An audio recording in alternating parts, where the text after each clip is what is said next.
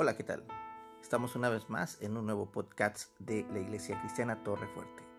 Hoy quiero compartirles un tema eh, de grande bendición para nuestras vidas acerca de lo que dice la Biblia en Jeremías 33.3. Jeremías 33.3 dice, clama a mí y te responderé y te daré a conocer cosas grandes y ocultas que tú no sabes. En esta porción de la escritura Dios le aseguró a Jeremías que solo tenía que clamar a Dios y que Él contestaría. Dios está listo para contestar nuestras oraciones, pero debemos pedir su ayuda.